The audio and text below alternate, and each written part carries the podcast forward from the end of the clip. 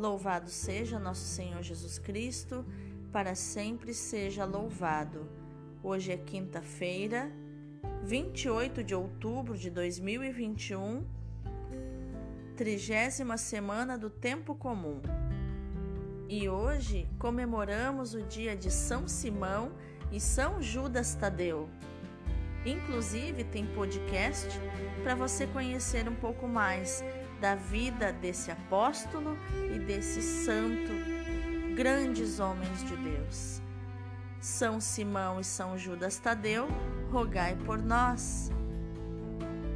A leitura de hoje é da carta de São Paulo aos Efésios, capítulo 2, versículos do 19 ao 22.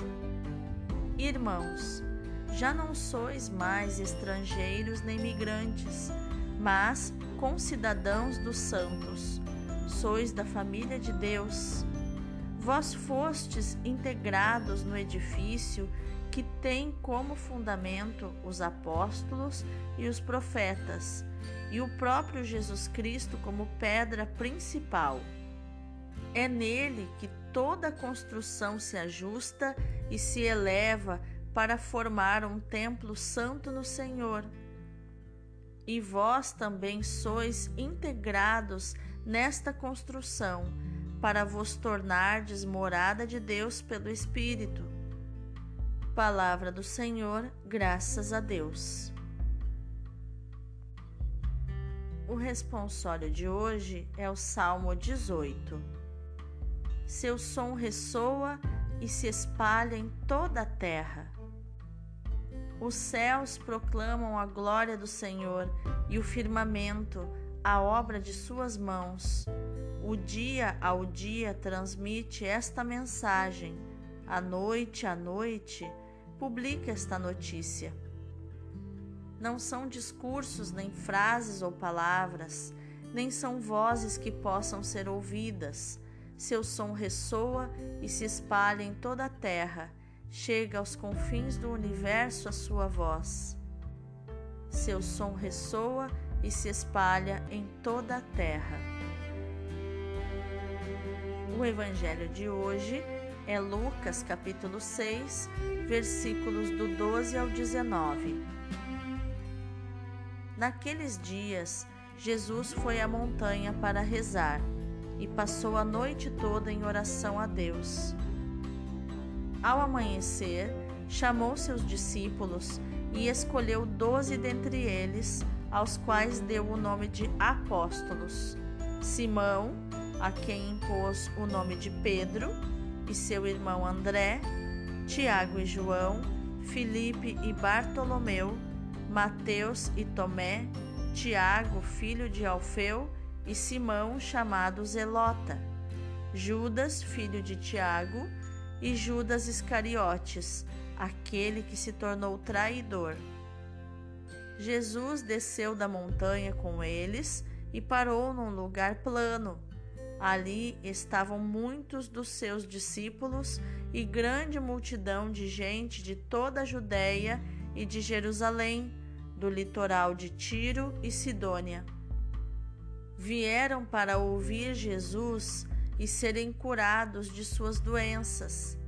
E aqueles que estavam atormentados por espíritos maus também foram curados.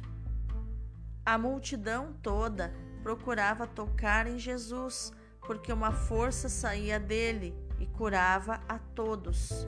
Palavra da salvação, glória a vós, Senhor. Então, o que os textos de hoje têm a nos ensinar sobre inteligência emocional, atitude e comportamento? Hoje nós celebramos os apóstolos São Simão e São Judas Tadeu, que ocupam uma posição bastante discreta nos evangelhos. Simão é cognominado Zelote ou Zelota por Lucas talvez porque pertencia ao grupo anti-romano dos Zelotes. Mateus e Marcos o qualificam como cananeu. O apóstolo Judas, cognominado Tadeu por Mateus e Marcos, é qualificado por Lucas como filho de Tiago e, portanto, primo do Senhor. É este Judas que na última ceia disse a Jesus: Por que te has de manifestar a nós e não te manifestarás ao mundo? Isso está em João 14, 22. Uma das cartas católicas na qual se previne os cristãos contra os falsos doutores que se haviam infiltrado nas comunidades é atribuída a ele, Judas Tadeu. De acordo com uma tradição oriental, os dois apóstolos terão levado o evangelho até ao Cáucaso, onde teriam sido martirizados. A sua festa, celebrada no Oriente desde o século VI, passou a ser celebrada em Roma no século IX. São Simão e São Judas apóstolos, rogai por nós. Na leitura de hoje, na perspectiva de Paulo, o ministério de Cristo e o da Igreja estão intimamente ligados entre si. A unidade e a paz que há entre os cristãos de origem pagã ou de origem hebraica é o dom de Deus Pai por meio de Cristo Senhor no Espírito Santo. A igreja é como que um grande edifício, um templo santo, morada de Deus entre os homens. Os apóstolos, nossos pais na fé, como os profetas, são o fundamento desse edifício, onde nos sentimos concidadãos dos santos e membros da casa de Deus, como está no versículo 19. A própria palavra templo significa recorte do céu. E a palavra paróquia, onde nós vamos à missa, né, o templo onde nós vamos à missa, é, a palavra paróquia, que é uma palavra grega, significa acampamento de estrangeiros. A pedra angular é Cristo, como nos diz o versículo 20. E nessa perspectiva cristológica, a eclesiologia de Paulo torna-se particularmente clara. A presença, a função e o ministério dos apóstolos assume toda a sua importância. A igreja é una, santa, católica e apostólica. Já no Evangelho, Jesus dá particular atenção ao grupo dos doze. Ele os escolhe ele os institui como colégio e os envia em missão. Lucas anota que Jesus prepara a escolha dos doze com uma noite de oração, uma vigília. Antes de os escolher, Jesus chama os seus discípulos. O chamamento, a vocação, está sempre na origem de toda instituição e ministério da igreja. Depois de chamar a cada um, Jesus impõe a eles o nome de apóstolos. A nota de Lucas pretende certamente exprimir a importância do colégio dos doze na igreja que Jesus está para fundar, neste momento onde se passa o Evangelho. A festa dos santos apóstolos Simão e Judas nos oferecem uma oportunidade de refletirmos e tornarmos mais clara a consciência da Igreja, que é simultaneamente corpo de Cristo e templo do Espírito Santo. São duas dimensões imprescindíveis não se pode receber o Espírito Santo sem pertencer ao corpo de Cristo. A razão é clara: o Espírito Santo é o Espírito de Cristo que se recebe no corpo de Cristo. A igreja tem um aspecto visível. Por isso, Cristo escolheu os doze e continua a escolher os seus sucessores para formar uma estrutura visível do seu corpo, quase em continuação da sua encarnação. Pertencendo ao corpo de Cristo, podemos receber o seu Espírito e ser intimamente unidos a Ele num só corpo e num só Espírito.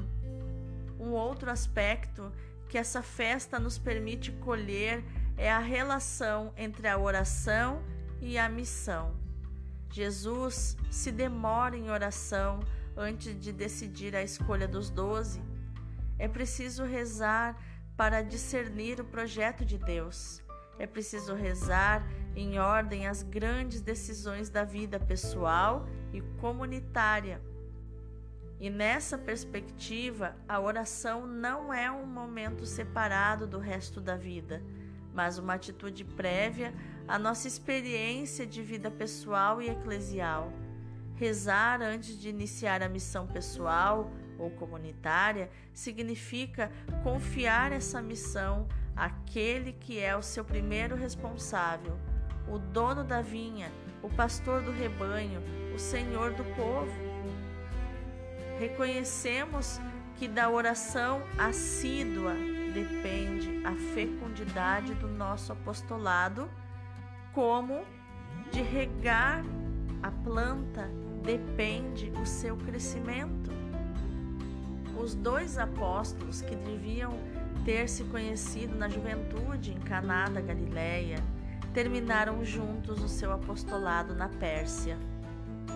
Lá quiseram obrigá-los a oferecer sacrifícios ao Deus Sol. Preferiram então dar a sua vida por Jesus Cristo e jamais negá-lo. A sua morte foi ainda para ambos um ato de caridade no seu objeto e nas suas circunstâncias. São Simão estava num templo onde queriam obrigá-lo a sacrificar aos ídolos. Um anjo lhe disse: Eu te farei sair do templo e farei ruir sobre eles todo o edifício. Não, respondeu Simão, deixa-os viver. Pode ser que alguns deles venham a converter-se. Enfim, um anjo disse a ambos: O que escolheis? Ou a morte para vós, ou o extermínio deste povo ímpio? Os dois apóstolos exclamaram: Misericórdia para este povo, que o martírio seja nossa herança. A sua morte foi uma semente de conversões. Unidos na sua vida, foram assim na morte. E são também no culto que lhes é prestado e até hoje. A igreja os honra no mesmo dia. Os seus corpos se reuniram a São Pedro em Roma. Devo imitá-los no seu amor por Jesus, na sua fidelidade e no seu zelo pela salvação do próximo. Vamos orar? Senhor Jesus, na festa de São Simão e São Judas, eu quero pedir-te a graça de, como os santos apóstolos, me tornar teu familiar e amigo.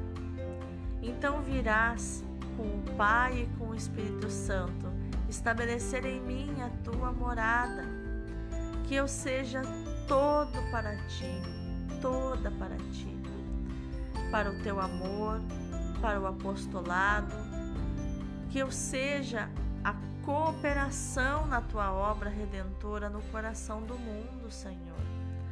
Faz-me também uma pedra desta construção. Amém. Meu querido irmão, minha querida irmã, que hoje seja um dia de meditar na palavra de Efésios 2,19. Você é concidadão dos santos e membro da casa de Deus. Ah, que coisa mais maravilhosa! Eu desejo que Deus abençoe o teu dia.